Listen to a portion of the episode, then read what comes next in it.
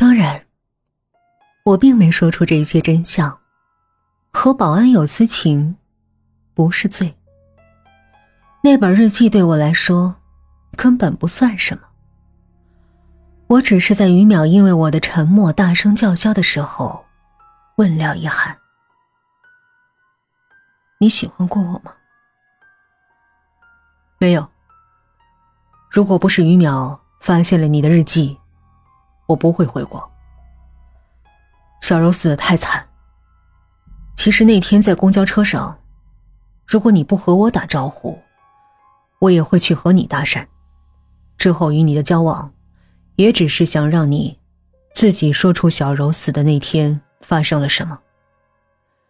可你戒备心太强，我和于淼想吓吓你。在三十晚上，在楼下给小柔烧纸，却没想到，他在楼上确定位置的时候。你会回宿舍。于淼因为被撞见扯谎留下，想借此查出你和张成之间的关系，却没想到，先下手的是你。廖一涵的话说完，历来坚强的于淼呼吸声变得哽咽起来。毕竟，一个正值花期的少女，被人扒的只剩内衣丢在学校的小树林，这样的耻辱。若是我，一生也都不会忘掉。已经不在乎所谓真假的我道：“可我一直喜欢你。”说完，我要求停止见面。后来，案件调查的警察告诉我，于淼是颜柔做家教时认识的，因为压力大。一度想要自杀，是颜柔让他走出困境。可就在他考进西京大学的那天，颜柔却死了。颜柔完全没有理由自杀，所以于淼考进西京大学后就开始打听这件事儿。听围观过颜柔尸体的学妹说，曾在现场见过我后，于淼把目光定在了正巧转进他们宿舍的我身上。在对我的观察中，偷看了我的日记，知道颜柔死的并不简单，所以他联系廖一涵回国，想要查出真相，还颜柔一个公道，所以他旁敲侧击的问我，吓唬我，烧纸。没想到，最后最惨的，会是他自己。见过廖一涵和于淼后。我再没说过一句话，直至因为煤气中毒脑缺氧的张成醒来，我才提出要见他一面。再见张成，煤气中毒的他，面色青灰，双眼无神，仿佛没了魂魄一样。好久，安静的屋子里，我说。我不想死。那一刻，张成抬起头，看着我，挑起嘴唇，露出那口白牙，像小时候一样，冲我笑。好久才和我说了这辈子的最后三个字：不是我爱你，不是凭什么。而是，你放心。张成揽下了所有的罪行，是他杀了颜柔。学校多起抢劫案，也是他做的。于淼的衣服也是被他扒光的，是他开了煤气和老曹一起自杀。他为什么做这些？又是为谁做的？却没人知道，我被无罪释放了。张成则被判死刑，立即执行。颜柔的死，老曹的死，让我在回到学校后，被所有人孤立，八卦的人更把我和张成的事情公布于众，并不像传闻中说的，我和张成是在西京大学相识的。我为了钱才和一个小保安在一起。我们在一个村子长大，张成一直很照顾我。可以说，没有张成，就没有我的今天。家乡的老人都说，等大了，张成肯定会娶我。可我不想过那种永远走不出大山的穷困日子，所以和张成约定，要考大学。人有梦想，有野心，真的很可怕。为了离开家乡，高考那年。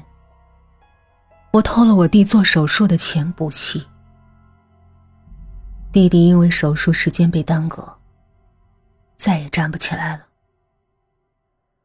做了这一切的我，暗暗发誓，一定要成功。我真的做到了，我考上了西京大学，成了我们村的第一位大学生。在考试当天。被我弟去医疗室抢救的张成，却落榜了。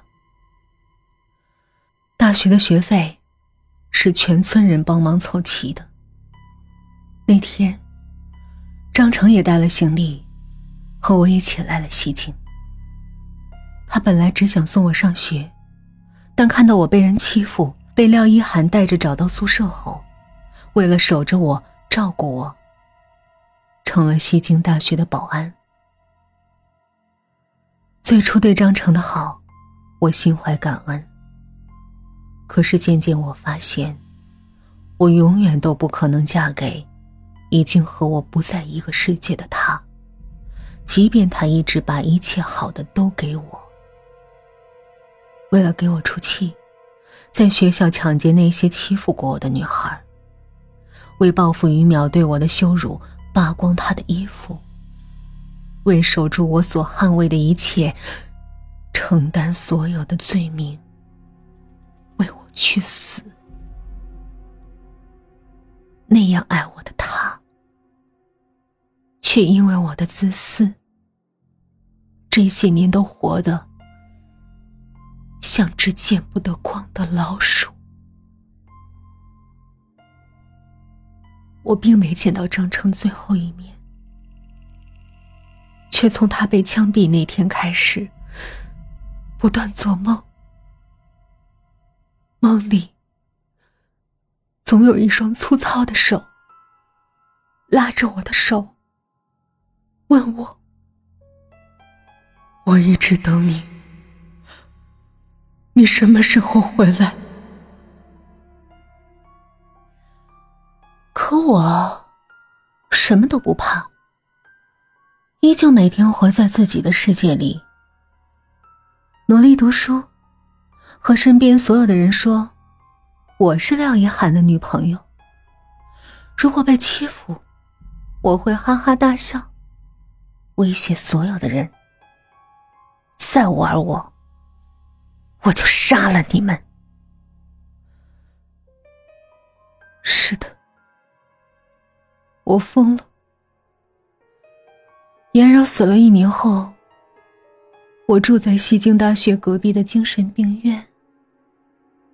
从我的窗户向下看，就是西京大学那个旧操场。就像廖一航和老曹说的，的确有很多鬼。他们跟在玩球的男孩身后，男孩追的是球。他们追的，却不知是谁掉了的头。看似没人的看台上，坐着密密麻麻、支离破碎的尸体。他们随着进球欢呼雀跃，却是没人能看到的欢腾。关上窗户，在这间白色的屋子里。我看到站在我身后顶着枪眼儿的张成，摔得脑袋爆浆的颜柔，和脸色青灰、一直拿着手电为我照路的老曹。我知道，这一生，不管我活着还是死去，他们。都不会离开我了。我的世界只剩下不该死的他们与该死的我。